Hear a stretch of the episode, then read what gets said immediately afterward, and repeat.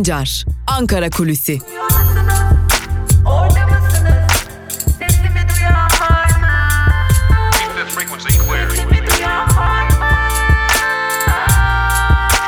Özgürüz Radyo.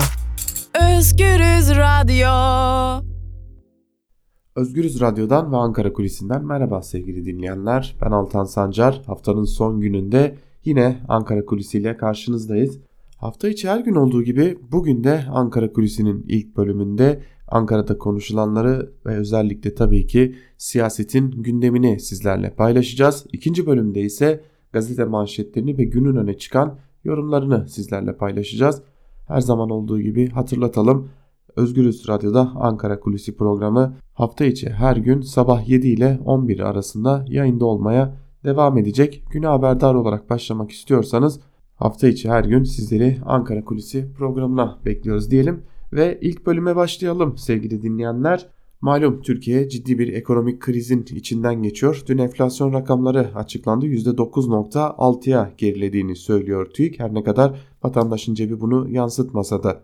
Tabi vatandaş için ekonomi yolunda gitmiyor ancak AKP için bir takım şeyler yoluna girmeye başlayabilir umudu var. Nedir diye soracak olursanız AKP'nin ilk gününden bu yana kendisini ayakta tutan iki önemli sektör olan inşaat ve ardından gelişen enerji sektörü konusunda AKP paydaşlarını, yandaşlarını ciddi bir kurtarma çabasına girişmiş durumda. AKP'nin özellikle son dönemde yürüttüğü ekonomi politikalarının temelinde paydaşları ve yandaşları kurtarma temelinin olduğunu birçok ekonomist ve Ankara'da konuşan birçok siyasetçi dile getiriyor. Özellikle Cumhurbaşkanı Erdoğan'ın faizler konusundaki ısrarının yalnızca faizlerin yüksek olmasının ekonomiye zarar verebileceği izlenimi yatmadı. Aynı zamanda yükselen faizler ile birlikte kredi oranlarının düştüğü ve düşen kredi oranlarıyla inşaat sektöründe konut satışlarının aşağı çekilmeye başladığı belirtiliyor. Öte yandan inşaat sektöründe döviz fiyatlarının yükselmesiyle yaşanan büyük ham madde sıkıntısına karşın özellikle inşaat sektörünü rahatlatmak için Cumhurbaşkanı Erdoğan'ın faiz indirimine gidilmesini ve faiz indirimi yoluyla da inşaat sektörünün rahatlatılmasını istediği belirtiliyor. Öte yandan son dönemde AKP'ye yakın enerji şirketlerinin de ciddi bir borç yükü altında olduğu, kredilerini dahi ödeyemediği biliniyor. Ardı ardına gelen elektrik zamlarının, doğalgaz zamlarının yalnızca ekonomik krizle bağlantılı olmadığını, aynı zamanda bu enerji şirketlerini kurtarma hamlesi olduğu da zaten Ankara'da bilinen önemli bir diğer konu. AKP ekonomiyi kurtarma ya da vatandaşın cebini kurtarma çabasında görünmüyor. Özellikle yandaşlarını ve paydaşlarını kurtararak bugüne kadar geldiği sermaye dağıtımı ile bugünden sonra da yoluna devam etmek istiyor. Ancak Ankara'da siyaset buna pek de izin vermeyecek gibi görünüyor. Elbette siyasetin kendi doğal cilvesinin yanında doğanın da kendi cilveleri adım adım kendini göstermeye başlamış durumda. Özellikle dün geceden bu yana MHP lideri Devlet Bahçeli'nin sağlık durumu ciddi polemik konusu olmuş durumda. Milliyetçi Hareket Partisi'nden şu ana kadar sağlıklı bir açıklama gelmiş değil Devlet Bahçeli'nin sağlık durumuna ilişkin çeşitli rivayetler bulunuyor. Devlet Bahçeli'nin iki defa kalp krizi geçirdiği, organ yetmezliği yaşadığı, Devlet Bahçeli sağlığına yeniden kavuşsa dahi siyasete devam etme şansının olmadığını belirten çeşitli bilgiler dolaşıyor. Elbette bu konu hem Milliyetçi Hareket Partisi'ni ve Milliyetçi Hareket Partisi'ne gönül verenleri ilgilendiriyor ama daha fazla öyle görünüyor ki daha fazla Adalet ve Kalkınma Partisi'ni ve onun liderini yani Cumhurbaşkanı Erdoğan'ı ilgilendiriyor. Özellikle MHP ile son dönemde yaşanan o ciddi yakınlaşmanın getirdiği kazanımlarla AKP bugün ayakta duruyor. Hem 16 Nisan referandumu hem 24 Haziran seçimleri AKP için MHP'nin ne kadar önemli olduğunu ortaya koymuştu. Peki Milliyetçi Hareket Partisi lideri Devlet Bahçeli'nin siyasete devam edememesi durumunda AKP'yi neler bekliyor olacak? Bu da siyasetin cilvesinin yanında doğanın kendi cilvesi. Tabi sadece tek gerekçe bu değil. AKP zorda kalmaya devam ediyor. Sıklıkla bahsediyoruz Ankara kulisinde. Doğanın kendi cilvesinin yanında siyasetin de kendi cilvesi devreye giriyor ve özellikle Ali Babacan'ın artık partisini kurma hazırlıklarında sona geldiğini belirtmekte fayda var. Ali Babacan uzun bir süre sonra ilk defa kameraların karşısına çıktı. Bu önemli bir mesajdı. Hatta görüştüğü ismin de önemli bir mesaj olduğunun altını çizmekte fayda var. Milli Görüş'ün partisi olarak yoluna devam eden Saadet Partisi'nin lideri Temel Karamollaoğlu'nu Ankara'daki çalışma ofisinde ağırladı. Uzun süre sonra kameraların karşısına çıkmasına sebep olan bir ziyaretti bu aynı zamanda.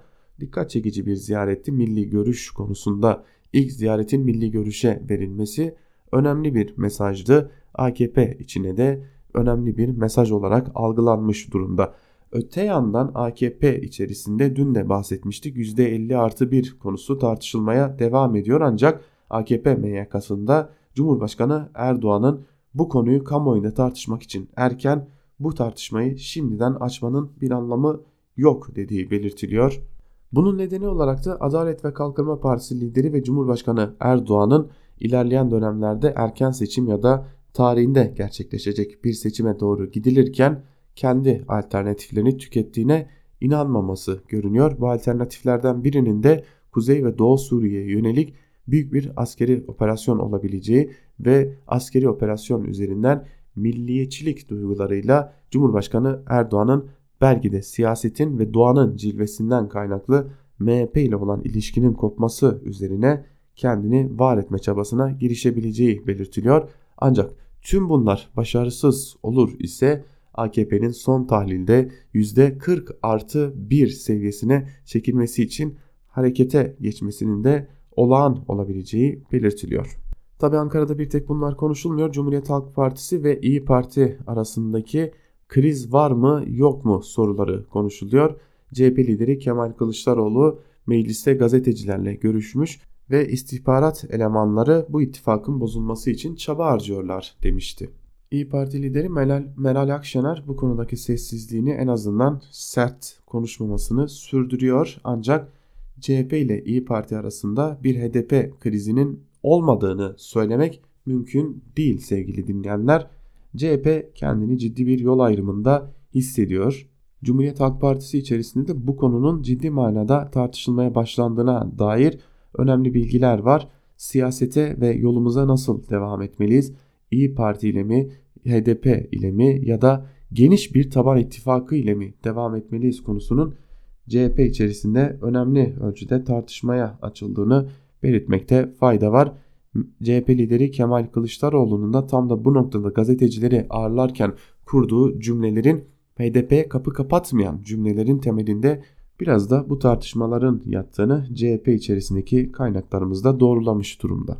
Kısacası Ankara'nın sıcak sonbaharı çok hızlı başladı. Bir yanda Devlet Bahçeli'nin sağlığı hakkındaki iddialar, öte yanda İyi Parti ve CHP arasında adı konulmamış küçük de olsa bir gerilim. Öte yanda AKP'nin %50 artı 1 çıkışları, %40 artı 1 çıkışları ve zorda kaldığını itiraf etmesi.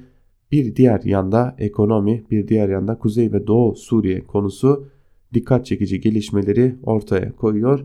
Öyle görünüyor ki Türkiye'nin tahmin ettiğimiz gibi sıcak sonbaharı çok daha zorlu ve hararetli geçecek diyelim. İlk bölümü burada noktalayalım. Günün öne çıkan yorumları ve gazete manşetleriyle birazdan tekrar karşınızda olacağız. Özgür Radyo'dan ayrılmayın. Şimdilik hoşçakalın.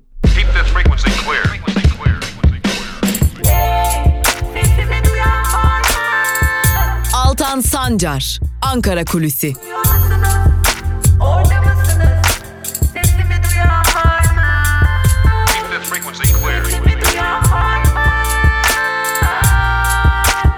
Özgürüz Radyo. Özgürüz Radyo. Ankara Kulisi'nin ikinci bölümünden tekrar merhaba sevgili dinleyenler. İlk bölümde Ankara'da siyasetin gündemini sizlere aktarmıştık. İkinci bölümde ise gazete manşetleri ve günün öne çıkan ayrıntılarıyla sizlerle olacağız. İlk gazetemiz Yeni Yaşam gazetesi. Yeni Yaşam gazetesi Türkiye'nin ekonomik durumunu manşetine taşımış bugün ve enflasyon tek, zamlar çift hane manşetiyle çıkmış. Ayrıntılar ise şöyle. Hazine ve Maliye Bakanı Berat Albayrak yeni ekonomik program tanıtım toplantısında enflasyon tek haneye inecek açıklamasından sonra TÜİK Ağustos'ta %15.01 olan yıllık enflasyonun bir anda %9.26'ya düştüğünü duyurdu. TÜİK'e göre aylık enflasyon ise %0.99 oranında arttı. En yüksek artış %2.5 ile konut grubunda olurken en fazla düşüş ise mevsimin de etkisiyle gıda ve alkolsüz içecekte oldu. Gazetemizin yazarı ekonomist Mustafa Durmuş baz etkisi nedeniyle enflasyonda bir düşüş yaşandığını belirterek yıl sonuna doğru baz etkisini kaybedeceğinden yıllık enflasyon yine %12 ve 13'lere çıkacaktır dedi. Mustafa Sönmez de yıl sonu enflasyonunun %12'nin altına düşmeyeceğini açıklanan rakamın züğürt tesellisi olduğunu söyledi. Doçent doktor Ümit Akça ise enflasyon düştü fiyatlar artmaya devam ediyor dedi. Dün enflasyon rakamları açıklandığında Özgür Haber'de de dile getirmiştik. Enflasyon düştü ama vatandaşın cebinin bundan haberi dahi yok. Enflasyonun düştüğü gün süte zam geldi. En temel gıda maddelerinden biri olan süte zam geldiği gün enflasyonun düştüğü açıklandı. Bu ironi herhalde Türkiye'de TÜİK'in ekonomik verileri açıklarken bu tarz verileri açıklarken ne gibi yöntemlere başvurduğu noktasında hepimizin belli bir fikir edinmesine yardımcı oluyordur. Bir diğer haberimize geçelim. Kesintisiz eylem başlıklı bir haber. HDP'nin kayyumlara karşı yürüttüğü eylem stratejisine dair bir haber. Ayrıntılar şöyle. HDP kayyum atamalarının ikinci ayını dolduracağı tarih olan 19 Ekim'e kadar kesintisiz eylem kararı aldı.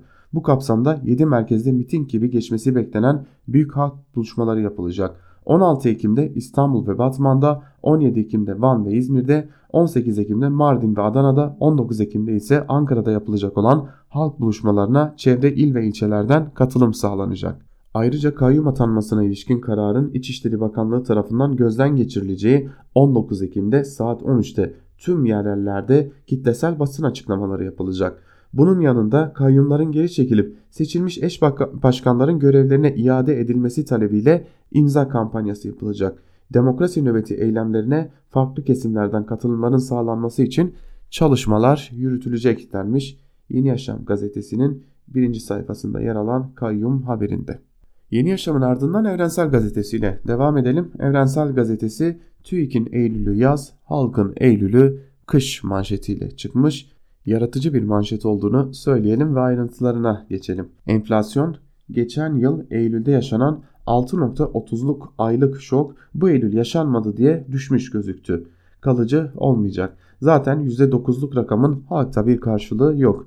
Çünkü aylık ortalamalara göre gıda, ev eşyası ve çeşitli malların fiyatları %25 artış gösterdi. Elektrik, kira, doğalgaz zamları konut giderlerini %17 arttırdı.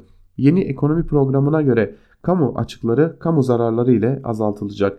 Tabana yayılacak söylemiyle yeni vergiler salınacak. Enflasyon artacak ama buna rağmen emekçiye, emekliye hedef enflasyon diye %3 artı 3 zam dayatılacak. Son 2 yılda elektriğe yapılan zam %60'ı bulmuşken 2 yıllık enflasyon %40'a ulaşmışken deniyor.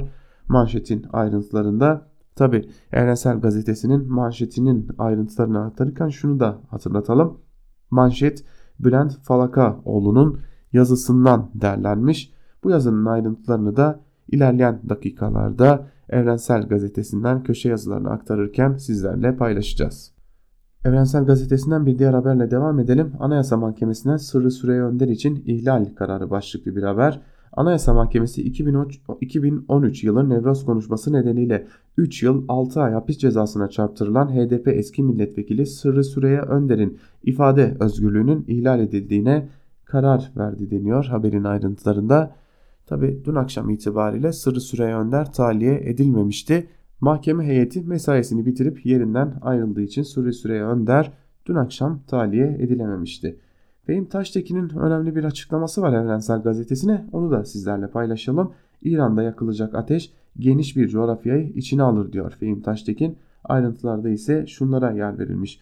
Aramco tesislerinin vurulmasıyla tırmanan ABD, İran, Suudi Arabistan gerilimini değerlendiren gazeteci Fehim Taştekin saldırının yeni bir dehşet dengesi oluşturduğunu söyledi. Taştekin, İran'da yakılacak ateş geniş bir coğrafyayı içine alır dedi. İran tehdidiyle Amerikan silah sanayinin cebini şişirdiğini belirten Fehim Taştekin, Batı'nın silahlarıyla kendi ortak evimizi vuruyoruz. Bu lanet döngünün artık kırılması gerekiyor. vekalet savaşlarını bitirecek mekanizmalar bulunmalı diye konuştu denmiş. Evrensel Gazetesi'nin birinci sayfasında yer alan bir diğer haberde. Cumhuriyet Gazetesi ile devam edelim sevgili dinleyenler. Cumhuriyet Gazetesi çılgın tehlike manşetiyle çıkmış bugün. Manşetin ayrıntıları ise şöyle. Orman ve Su İşleri Bakanlığı Cumhurbaşkanı Erdoğan'ın çılgın projesi Kanal İstanbul'un Terkos Gölü ve Sazlıdere Barajı'nı devre dışı bırakacağını bildirdi.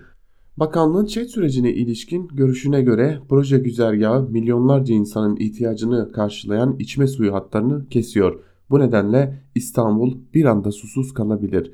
Kanal açıldığında kayaçlarda tespiti mümkün olmayan kırık ve çatlaklardan Terkos Gölü'ne tuzlu su karışabileceği ve gölün elden çıkacağı uyarısı yapıldı. CHP Genel Başkan Yardımcısı Muharrem Erkek iktidarın rant uğruna felaket peşinde koştuğunu belirterek çılgınlığa değil akıl ve bilime ihtiyacımız var dedi deniyor haberin ayrıntılarında. Bakalım bu çılgın proje İstanbul'u susuz bırakma pahasına da olsa uygulanacak mı?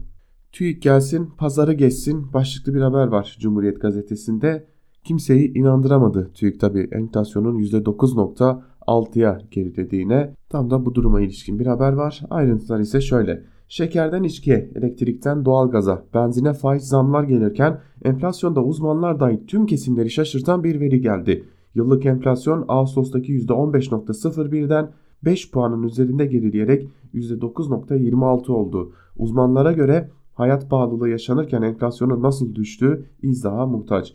Tek haneli enflasyon tepkileri neden oldu. Pazardaki yurttaşlar ihtiyaçlarımızı alamıyoruz. Yönetenlere bakarsan her şey çok normal.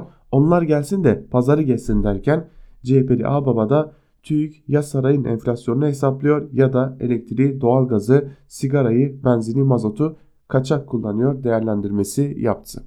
Kim bilir belki de kullanmıyordur, belki de başka bir ülkede yaşıyordur TÜİK. %50 artı bir şaşkınlığı başlıklı bir haber var. Onu da aktaralım sizlere. Erdoğan'ın önce ön hazırlığımızı yapıp meclise getirebiliriz. Sonra da muhalefet getirirse tartışırız dedi. %50 artı 1'in %40'a indirilmesi konusunda ne saçma şey nereden çıktı dediği öğrenildi. AKP'li bir yönetici Erdoğan'ın ilk anda şaşkınlıkla değerlendirme yaptığını söyledi deniyor haberin ayrıntılarında. Bu haberi aslında biz dün Özgürüz Radyo'da sizlerle paylaşmıştık. Cumhurbaşkanı Erdoğan'ın MYK toplantısında bu konuyu kapatın bir daha da uzun süre konuşmayalım özellikle kamuoyunda tartışmak için çok erken dediğini biz dün Özgürüz Radyo'dan sizlere duyurmuştuk sevgili dinleyenler. Bir gün gazetesine geçelim. Bir gün gazetesi TÜİK dalga geçiyor manşetiyle çıkmış bugün. Manşetin ayrıntılarında ise şu cümlelere yer veriliyor.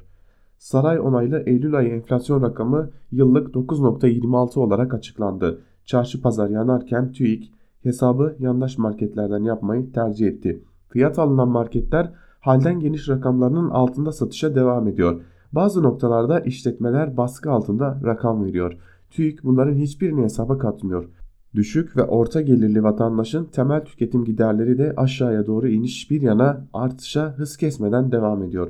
Enflasyonu kağıt üzerinde tek hanelere indirme gayretinin bir başka nedeni de işçi memura verilecek zam yıl sonunda enflasyon oranında dikkate alınacak zammın şimdiden önüne geçmeye çalışıyorlar deniyor haberin ayrıntılarında. Tabi bu aynı hileyi Haziran ayında da yapmıştı hükümet. Hükümet şu memura işçi emekliye verilecek zammı bir atlatalım da düşük tutalım da sonra enflasyona ne olursa olsun mantığıyla ekonomiyi yönetmeye devam ediyor.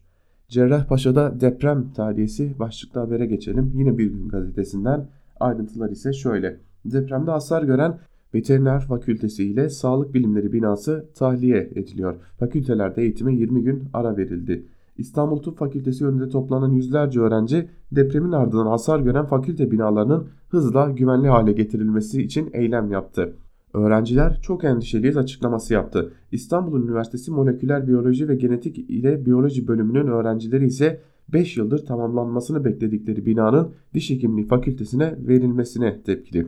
İstanbul'daki 5.8'lik depremin ardından depremde hasar gören Avcılar'daki Veteriner Fakültesi binası ile Bakırköy yerleşkesindeki Sağlık Bilimleri Fakültesi binasının tahliyesine karar verildi. Ayrıca Avcılar yerleşkesindeki yurt binaları da 3 gün içinde boşaltılacak. İstanbul Üniversitesi Cerrahpaşa Rektörü Profesör Doktor Nuri Aydın okul faaliyetlerine 22 Ekim'e kadar ara verilmiştir dedi. Demek ki öğrenciler haksız değilmiş. Son bir habere geçelim. Yine Bir Gün Gazetesi'nden dört bir tarafta işçi eylemleri başlıklı bir haber. Eskişehir'de el konulan Zeytinoğlu grubu bünyesinde üretimi durdurulan Entil Endüstri, Hakalpi Döküm ve Tarkon Makine'nin işçilerinin eylemleri sürüyor. İstanbul'a gelen işçiler TMSF önünde eylem yaptı. Soma'da 301 işçinin can verdiği katliamın ardından işlerinden atılan ve tazminatlarının önemli bir bölümünü alamayan maden işçileri Bağımsız Maden İş Sendikası'nın öncülüğünde 5 Ekim'de Ankara'ya yürüyecek. Güngören'de AKP'li Üsküdar Belediyesi'nin gerekçe göstermeden işten çıkarttığı 150 işçiden sonra bu defa Güngören Belediyesi 39 kişiyi işten attı. İşçiler belediye binası önünde oturma eylemi başlattı. Samsun'da Okan grubu ait Çetaşcam'da Kristal İş Sendikası'na üye oldukları için işten çıkarılan işçiler direnişin 8. gününde Samsun'da eylem yaptı. İşçiler mücadelelerini sürdürmekte kararlı olduklarını duyurdu deniyor bu haberin ayrıntılarında da.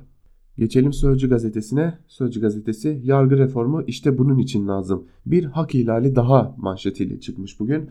Mahkemelerin verdiği cezaların Anayasa Mahkemesi'nce kaldırılmasının son örneği eski vekil Önder'in davasında yaşandı.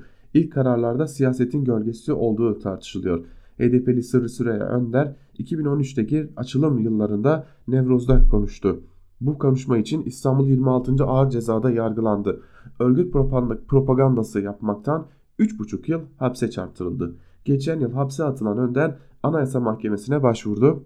AYM Önder'in ifade özgürlüğünün ihlal edildiğine karar verdi. Yüksek yargıdan dönen benzer pek çok dava var deniyor haberin ayrıntılarında. Sözcü gazetesinin birinci sayfasında zam geldikçe enflasyon düşüyor başlıklı haberin altında gerçek enflasyonu yansıtan bir takım rakamlar var. Bunları sizlerle paylaşalım sevgili dinleyenler. Beyaz peynirin kilosu 30 Eylül 2018'de 13 lirayken 30 Eylül 2019'da 21 lira artış %61.5. Elektrik 30 Eylül 2018'de kilowatt başına 0.33 iken bugün yani 30 Eylül 2019 itibariyle 0.53 lira artış 60.6 lira.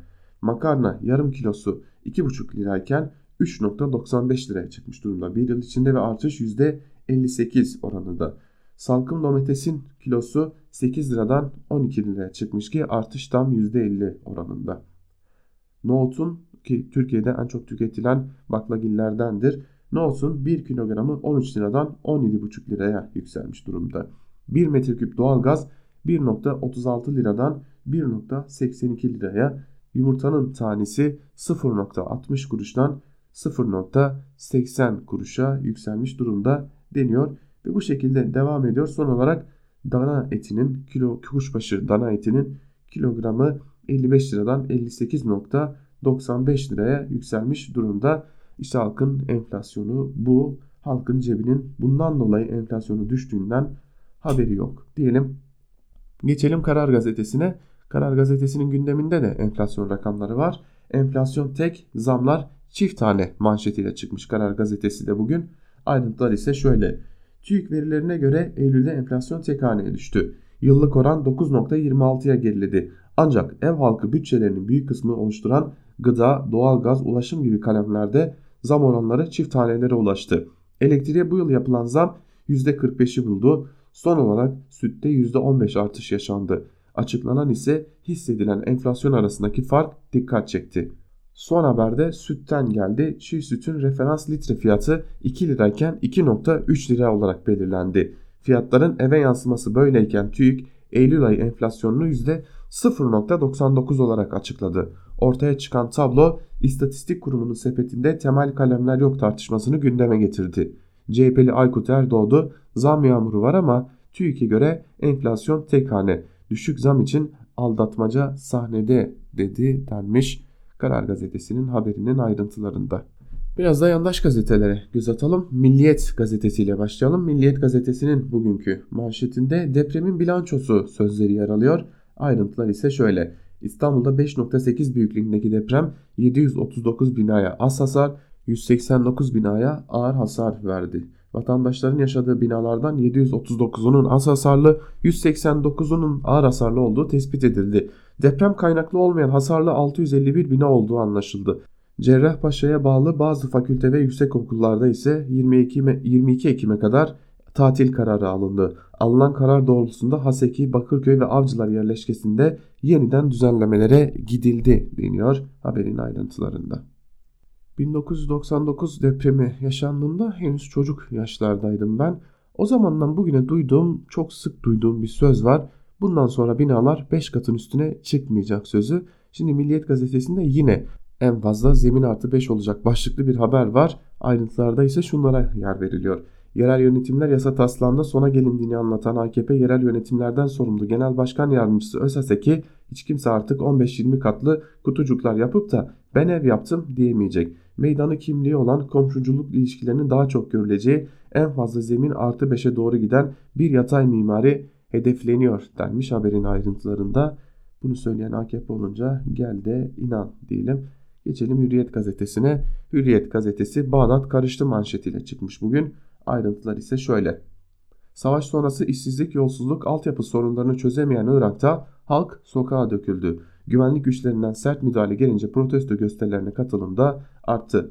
Hürriyete bilgi veren üst düzey bir diplomatik kaynak geçmişin aksine bu sefer gösterilerin mezhepler üstü kimliklerde olduğunu söyledi. İşsizliğin %25'e ulaştığı Irak'ta gösteriler üniversite mezunu işsiz kesimlerin isyanına dönüştü. Haçlı Şabi'nin ülkedeki kronik yolsuzluğu değiştirmeyen yabancı destekli bir güç olarak görülmesi de gösterilerde etkili oldu deniyor haberin ayrıntılarında. Hürriyet gazetesinde bir köşe yazarının bir bölümü var. Sadece bu bölümü paylaşacağız. Muhtemelen yorumlara taşımayacağız çünkü değmez. Sefer Levent'in Vatandaşın Ekonomisi adlı köşesinde faturaları nasıl düşürürsünüz diye soruyor ve vatandaşın cebini yakından ilgilendiren konuların başında faturalar geliyor. Peki elektrik, doğalgaz faturalarını düşürmek mümkün mü? İşte daha düşük faturalar için yapmanız gerekenler denmiş ve bir takım öneriler sıralanmış. Kaba tabirle soralım vatandaş faturalarını düşürmek için bin bir türlü şeyle mi uğraşmak zorunda yoksa enerji şirketlerini kurtarmaya çalışan bir iktidar sürekli olarak vatandaşın sırtına zam bindirmek zorunda mı sorusunu sormak gerekiyor. Evet faturaları düşürmek gerekiyor ama faturaları düşürmek için iktidarın bir şeyler yapması gerekiyor. Sabah gazetesine geçelim. Sabah gazetesi güvenli bölge hayat memat meselesi ve tek haneye indik şimdi hedef %5. İki manşetle çıkmış. İlk manşeti aktaralım sizlere. Dışişleri Bakanı Mevlüt Çavuşoğlu sabah çok özel açıklamalar yaptı. Güvenli bölgeyle ilgili kararlı konuştu. Sahaya iner inmez ABD'nin oyalama sürecine girdiğini net bir şekilde anladık. ABD'nin güvenli bölge konusunda bizimle işbirliği yapmadığını gördük. Kendi işimizi kendimiz çözeceğiz. Fırat'ın doğusu bizim için şu anda hayat memat meselesi. Zorluklara bakarak bugün adım atmazsak yarın daha büyük zorluklarla karşı karşıya kalırız. Tehdit çok daha büyür. O yüzden kararlı olmamız lazım demiş Dışişleri Bakanı Mevlüt Çavuşoğlu. Damat Berat Albayrak'ın ekonomiye dair değerlendirmeleri de yer alıyor Sabah gazetesinin manşetinde. E, Tabi halka aldatmaya yönelik bir bakanlık ve halka aldatmaya yönelik bir gazetecilik söz konusu. Şimdi de enflasyonun %5'e düşürülmesi hedefleniyormuş. Tabi bunun neden hedeflendiğini de az önce aktarmıştık sizlere. İşçiye, memura, emekliye verilmesi planlanan zammın düşük tutulması için. Star gazetesine geçelim. Metrobüse deli dumrul çözümü manşetiyle çıkmış bugün Star gazetesi ve ayrıntılarda şunlara yer veriliyor. İstanbulluları çıldırtan metrobüs rezaletine akıllara zarar bir formül geliştirildi. Turnikeler Altunizade'de üst geçitin önüne alındı. Yolun karşısına geçmek isteyenler de artık İstanbul kart basmak zorunda deniyor. Manşetin ayrıntılarında sevgili dinleyenler. Evet CHP'nin 25 yıldır yönettiği betona gömdüğü İstanbul'dan bir haber diyelim. Bu ironi herhalde yandaş Star gazetesinin harcadığı çabanın ne olduğunu da anlatmaya yeter. Tabi nerede bir protesto varsa yandaşlar oranın birileri tarafından karıştırıldığını düşünür. Irak'ı kim karıştırıyor başlıklı bir haber var Star gazetesinde. Yolsuzluk isyanı diye yayılan protesto dalgasının bağımsızlık yanlısı Bağdat hükümetinin İran'a daha yakın dış politika yürüttüğü döneme denk gelmesi dikkat çekti. Mısır'daki Sisi protestolarından ilham aldıklarını öne sürenlerin Irak'ta başlattığı isyan dalgası öncesi ülke dış politikada İran ve Suriye'ye yaklaşmıştı. Genel seçim arifesinde Suudi Arabistan'a giden Şii lider Sadr geçen haftada Suriye sınırındaki El-Kaim kapısını yeniden açtı. Kapı sayesinde İran'ın Akdeniz'e açılma projesi önünde fiilen engel kalmamıştı deniyor Star gazetesinin haberinin ayrıntılarında. Geçelim Yeni Şafak. Yeni Şafak gazetesi Türkiye girer ABD çekilir manşetiyle çıkmış bugün. Ayrıntılar ise şöyle. Türkiye'nin Fırat'ın doğusuna yönelik operasyon kararlılığı terör örgütü PKK-PYD'yi destekleyen ABD'yi zora soktu. ABD'li askeri yetkililer TSK'nın ağır silahlar ve çok sayıda askerle kapsamlı harekat düzenlemesi halinde Suriye'deki askerlerini çekmekten başka bir seçenek olmadığını söyledi. Cumhurbaşkanı Erdoğan da meclisin açılışındaki konuşmasında Fırat'ın doğusuna yönelik hazırlığı Türkiye'nin kaybedecek bir tek günü dahi yoktur sözleriyle dile getirmişti. Milli Savunma Bakanı Hulusi Akar dün ABD'li mevkidaşı Mark Esper ile görüştü. Akar görüşmede oyalama ile karşılaşılırsa güvenli bölge için yürütülen ortak çalışmaların biteceğini vurguladı denmiş haberin ayrıntılarında. Peki ABD çekilir ve bölgede bir savaş başlar ise bunun en ağır acısını kim çekecek? Peki bunun acısını ABD mi çekecek yoksa yine biz Türkiye'de yaşayanlar mı çekeceğiz diye de sormak gerekiyor. Bu sorunun savaştan, operasyondan başka bir çözümü var mı yok mu? Yeni Şafak fal bakmış ve CHP ile ittifak uzun sürmez başlıklı bir haber hazırlamış.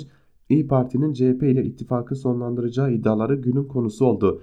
CHP'nin HDP'ye gittikçe yakınlaşması ve İyi Parti'nin ittifakta 3. parti haline gelmesi rahatsızlığı artırıyor. İyi Parti'de teşkilatta başlayan istifaların meclise sıçrayabileceği belirtiliyor. Bu nedenle CHP ile uzun süren bir birliktelik imkansız yorumu yapılıyor. İyi Parti sözcüsü Yavuz Ağır, Ali, Ağır Alioğlu da Millet İttifakı ile bir güç birliği yaptık. Ama bu ittifakta Katolik nikahı ile bağlı olduğumuz anlamına gelmiyor demişti deniyor haberin ayrıntılarında. Yeni akit ile devam edelim. Yeni akit nafakanın çözümü İslam'da manşetiyle çıkmış. Yeni akit nafakayı kaldırtana kadar rahat etmeyecek belli ki. Haberin ayrıntıları ise şöyle. Aileleri uçuruma aile fertlerini cinnete sürükleyen müebbet nafaka uygulamasına hala adil bir çözüm getirilmezken din adamları bu konudaki kesin ve net çözümün İslam hukukunda olduğunu görüşünde birleşiyor. İslam'ın nafaka konusundaki ölçüsünü iddet süresi olarak vurgulayan, vurgulayan ilahiyatçılar boşanma sonrasındaki 3 aylık zaman diliminin ardından kadının nafaka almasının helal olmadığına dikkat çekiyor denmiş haberin ayrıntılarında. Gelin görün ki kötü bir haberimiz var. Ne kadar gerilemiş olursa olsun Türkiye'de hukuk sistemi hala İslam hukukuyla değil medeni kanunla yönetiliyor Türkiye. Akit'e geçmiş olsun. Evet sevgili dinleyenler biz de Akit ile birlikte günün manşetlerini noktalayalım ve günün öne çıkan yorumlarında neler var bir de oraya bakalım. İlk olarak artı gerçekten Sibel Hürttaş'ın bir yazısını paylaşalım sizlerle. 40 artı bir tasla hazır başlıklı yazısının bir bölümünde Hürtaş şunları aktarıyor. Cumhurbaşkanlığı hükümet sistemi revize edilebilir tartışmaları arasında Oktay'a yeni sisteme ilişkin bir hazırlık yapma görevi verilmişti. Kulislere göre Fuat Oktay üniversitelerden akademisyenlere, siyasetçilere, hukukçulara danışacak ve bir revize paketi hazırlayacaktı. Oktay tüm yaz kimlerle konuştu ne yaptı bilmiyoruz. Ama işin başından bu yana Cumhurbaşkanlığı seçiminde barajın 50 artı 1'den 40 artı 1'e çekilmek istendiğini biliyorduk. Şimdi AKP'lilerin başta da AKP sözcüsü Ömer Çelik'in AKP'nin gündeminde böyle bir mesele yok demesine de AKP Grup Başkan Vekili Mehmet Muş'un anayasa değişikliğinin görüşüldüğü yer bu çatıdır. Gerekirse iktidar olarak biz ön hazırlığımızı yapar getiririz demesine de bakmayın. O ön hazırlıklar bitti. Çalışmalar tamamlandı. Taslak saraya ulaştı bile. İlk düzenleme Cumhurbaşkanlığı seçiminde ilk turda barajın 40 artı 1 yapılmasına yönelik. Hatta bu düzenlemenin gerekçesi de hazır. Daha çoğulcu bir yarışın gerçekleşmesi. Çok uzun yıllardır muhalefetin çoğulcu katılımcı bir siyaset için barajı indirin çağrıları AKP'den ilk kez yanıt buluyor. Tabii bir fark da. Muhalefet bu baraj sorunu milletvekili genel seçimleri için gündeme getirmişti. AKP ne yaptı, ne etti? Bunu da kendine yontmayı bildi. Muhalefetin gerekçeleri AKP'nin taslağında başka düzenlemene de ön ayak olabilir. Sürprizlere açık olun. Dar bölge mesela. Kulislerde konuşulanlara bakılırsa yeni çalışma 16 Nisan 2017'de alelacele referanduma sunulan anayasa taslağında gözden kaçan bir konu içinde rütüş fırsatı olacak. Başta Cumhurbaşkanlığı seçiminin iki dönemle sınırlandırılması düzenlemesi yer alıyor. Şu an itibariyle hukukçular Erdoğan'ın bir dönem daha Cumhurbaşkanı seçilemeyeceğini öne sürüyor. AKP'liler ise iki dönem kuralının anayasanın yürürlüğe girdiği 2017'den itibaren geçerli olduğunu savunuyor. Ancak AKP'lilerin bu savunu destekleyecek bir yürürlük maddesi ya da geçici maddenin anayasaya konulması unutulmuş. Olası bir erken seçimde Erdoğan'ın önüne çıkabilecek en büyük tartışma konusu da bu. Eğer muhalefet baskın çıkarsa Erdoğan'ın 3. dönem için Cumhurbaşkanı adayı olup olmamasına ilişkin tartışmanın Anayasa Mahkemesi'ne kadar taşın, taşınma ihtimali de var. Konu Cumhurbaşkanlığı seçimi olunca hali hazırda Anayasa Mahkemesi üyelerinin çoğunluğunu eski Cumhurbaşkanı Abdullah Gül'ün atadığını da anımsatmak gerekiyor. Bu riski almak istemeyen iktidar partisinin hazırlayacağı anayasa taslağına Cumhurbaşkanının görev süresine ilişkin bir madde de eklenecek.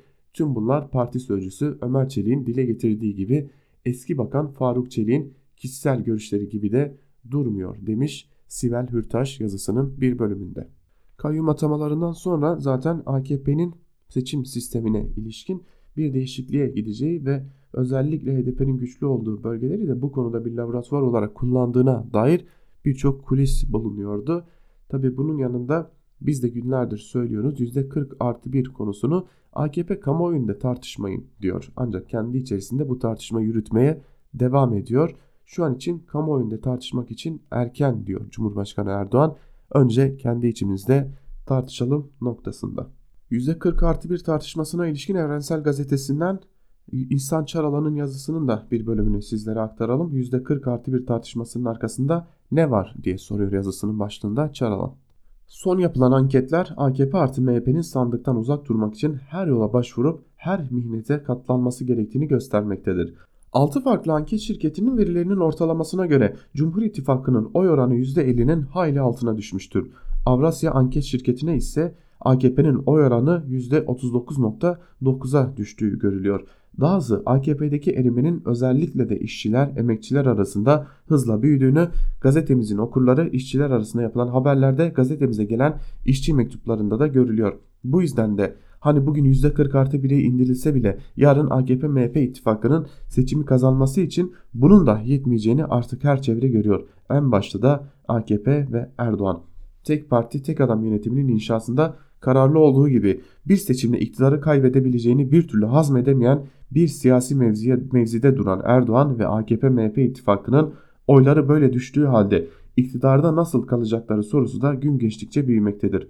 Bazı yorumcuların mecliste bir karşılığı olmadığı halde %40 artı bir tartışmasının en yukarıdan destekle gündeme getirilmesinin arkasında bu sorunun olduğunu düşünmeleri de hiç haksız değildir. Eğer ülkemizdeki demokrasi güçleri tek partili tek adam rejimine karşı üstlerine düşeni yaparlarsa AKP-MHP ittifakının amacına varması için hiçbir şansı da kalmayacaktır diyor İhsan Çaralan yazısının bir bölümünde. Karar gazetesinden Elif Çakır ile devam edelim. Hayırdır inşallah başlıklı yazısının bir bölümünde Çakır şunları aktarmış. Sayın Çelik gibi 30 yıldır çekirdekten gelerek aktif siyasetin içinde bir siyasetçinin bulunması gereken tüm kademelerde bulunmuş tecrübeli bir ismin partisini liderini zora sokacak bir öneriyi tamamen kişisel görüşlerim diye açıklayabilir mi? Ben de kendisine herhangi bir art niyetim olmadığını ama arkasında ve önünde bir şeyler aradığımı samimiyetle belirtmek istiyorum. Hatırlayacaksınız Cumhurbaşkanı ve AKP Genel Başkanı Erdoğan hükümet sistemi değişikliğini öngören anayasa değişikliğinin 16 Nisan 2017'de referandumdan geçmesinin ardından gündemine 50 artı bir çıtasının zorluğunu almıştı. Partisinin teşkilatlarında yaptığı her konuşmada 2019 seçimlerinin çantada keklik olmadığını dile getirmişti. Hatta o dönem Abdülkadir Selvi önemli bir Ankara kulisini paylaştı köşesinden. Cumhurbaşkanı Erdoğan'ın kurmaylarına nereden çıktı bu %50 artı 1 ilk turda en fazla oy alan seçilseydi dediğini aktardı. Erdoğan'ın hükümet sistemi değişikliğini öngören anayasa değişikliğinin referandumdan geçmesiyle birlikte 50 artı bir çıtasının getirdiği zorluğu gördüğü ortada. Gördü çünkü 16 Nisan referandumunun sonuçları ortada. AKP ve MHP'nin topladığı oyları sandıktan %61 çıkması gerekiyordu. Matematiksel olarak böyleydi. Her iki partide kendi seçimini seçmenini konsolide etmesi için yapılması gerekenden ve söylenmesi gerekenden fazlasını söyledi. Ama sandıktan çıkan sonuç bıçak sırtı oldu. Kabul edelim ki hukuken meşru ve geçerli ancak siyaseten tartışmalı bir sonuçtu bu. Bu durumda 2023 seçimlerinin AKP için hiç olmadığı kadar zorlu geçeceği ortada. Çünkü ortada somut bir gerçek var o da şu. Cumhurbaşkanlığı hükümet sistemi birinci yılında ve yeni hükümet sistemi daha birinci yılında tıkandı, kireçlendi, arıza alarmı veriyor. Ki sistemin arıza alarmı verdiğini AKP'li yetkililer de kabul ediyor. Yeni sistem Türkiye Büyük Millet Meclisi'ni daha güçlü hale getirilecek denildi. AKP'li milletvekilleri meclisin yeni sistemde güçsüzleştiğini milletvekillerini züğürt ağ haline getirdiklerini söylüyorlar. Bir müddet AKP'den bu öneriye ilişkin bir açıklama gelmedi. Bir müddet sonra AKP sözcüsü Ömer Çelik çıktı ve Sayın Faruk Çelik'in açıklamalarının şahsi olduğunu açıkladı. Sanki bir damar arandı ve sanki o damar bulunamayınca geri adım atıldı. Hadi diyelim ki çıta %40'a çekilsin. Dün gazetemizin yayın yönetmeni İbrahim Kiras'ın sorduğu gibi çıta %40'a inse ne olacak? Çıtanın %40'a inmesi AKP'ye nasıl bir fayda sağlayabilir diye de soruyor Elif Çakır yazısının bir bölümünde. Belki de bu %40 artı bir konusuyla bağlantılı bir diğer konu var. Onu da Hakan Albayrak Karar Gazetesi'nden köşesine taşımış. Optimar'ın anketinde Davutoğlu ve Babacan başlıklı yazının bir bölümü şöyle. Ahmet Davutoğlu ve Ali Babacan liderliğinde kurulması beklenen yeni partilere oy vermeyi düşünenleri %6 ile 9 civarında gösteren anket sonuçları abartılı bulanlara kötü haber. Kamuoyu araştırma şirketi Optima'nın 5-10 Eylül 2019 tarihleri arasında 26 il genelinde 18 yaş üzeri 1708 kişiyle görüşerek gerçekleştirdiği Türkiye nabzı araştırmasında bu rakamlar daha yüksek çıktı.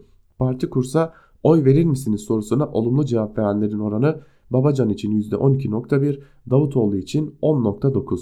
Bu soru ikisi için ayrı ayrı sorulmuş. İkisinden hangisini tercih edersiniz diye sorulmamış. Dolayısıyla hem Babacan hem Davutoğlu'na oy vereceğini söyleyenler olabilir. Bu nedenle iki rakamı toplayıp ikisi toplamda %23'ü buldu diyemeyiz. Optimar'ın araştırmasına göre ikisinin toplamı her halükarda %12'nin üzerinde diyebiliriz ama tabii ki yeni partilerin gerçek potansiyelleri bu partiler şekillendikçe ve siyasette varlık gösterdikçe ortaya çıkacak. AKP iktidarının ve mevcut muhalefet partilerinin tavırları da buna tesir edecektir. Davutoğlu ve Babacan'ı %1-3 veya en fazla 3-5 bandında göstermek isteyenler için yukarıdaki haberi iyice kötüleştiren bir hususu söz, söz etmeden geçmeyelim. Söz konusu araştırmayı yapan Optimar'ın başında Hilmi Daşdemir bulunuyor ve Hilmi Daşdemir televizyonda katıldığı tartışma programlarını izleyenlerin çok iyi, çok iyi bildiği gibi AKP'ye yakın Davutoğlu ve Babacan liderliğindeki yeni parti teşebbüslerine de mesafeli. Yani Daşdemir'in Davutoğlu ve Babacan lehinde şike yapması da düşünülemez demiş Hakan Albayrak yazısının bir bölümünde. Habertürk'ten Muharrem Sarıkaya'nın ittifak kalmadı ki bitsin başlıklı yazısının bir bölümüyle devam edelim. Meclisin iki büyük partisi bugün itibariyle kampa giriyor. Aynı zamanda kongre süreçleri başlayan AKP ve CHP bundan sonraki dönemde uygulayacakları politik yol haritasını belirleyecek. Bu arada birlikte yol yürüyeceği bloklara ilişkin politikalarını da kesinliğe kavuşturacak. Dikkat edilirse ittifak demiyorum, blok diyorum. Çünkü İyi Parti bir süredir CHP ile ittifakının söz konusu olmadığını, seçimin sonucu ile tamamlandığını inanıyor. Nitekim dün İyi Parti'nin iki önemli yöneticisi Lütfü Türkan ve Cihan Paçacı ile sohbetimizde de her ikisi aynı noktaya işaret etti. Biz ittifakı seçim için yaptık. Haziranda da yapmıştık. Sonrasında tamamlandı. Yerel seçim için tekrar müzakere ettik ve yeniden başladık. O da 23 Haziran itibariyle tamamlandı. Paçacı biraz daha detaylandırdı ve AKP ile MHP arasındaki Cumhur İttifakı ile kendilerinin oluşturduğu Millet İttifakı'nın benzer olmadığını belirtip ekledi. Bizim ittifakımız seçimin bitmesiyle birlikte sonlandı ama Cumhur İttifakı hükümete dayalı olduğu için devam ediyor.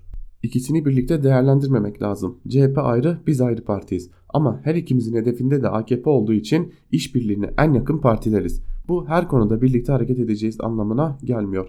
Benzer bir cümleyi dün bu satırlarda da yer aldığı gibi CHP lideri Kılıçdaroğlu da dile getirdi. İyi Parti ayrı, CHP ayrı parti. Biz aynı parti değiliz ki ayrı ayrı partileriz %100 örtüşmüyoruz ki dedi. CHP lideri Kılıçdaroğlu da meseleye bu noktadan baktığı için konuyu sandık işbirliğinden değerler bloguna çevirmek istiyor.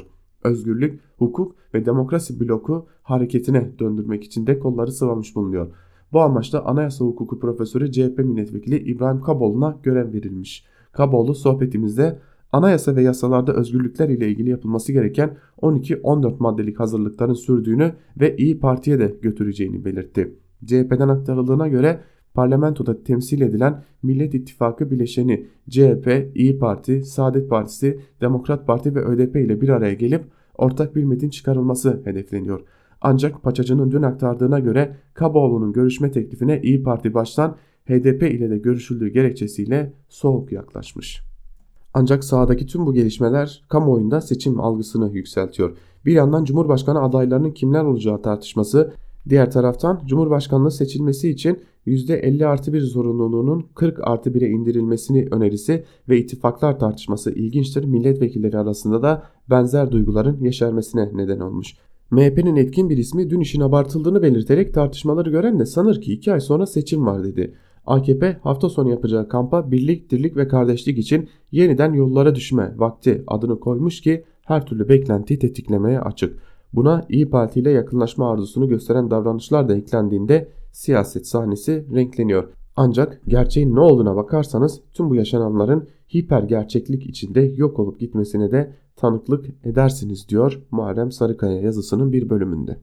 Bu gündemin ardından biraz da diğer gündem maddelerine eğilelim. Fırat'ın doğusuna operasyon azil soruşturmasını bekler mi? Başlıklı bir yazı var gazete duvardan. Cansu Çamlıbel tarafından kaleme alınan yazının bir bölümü şöyle.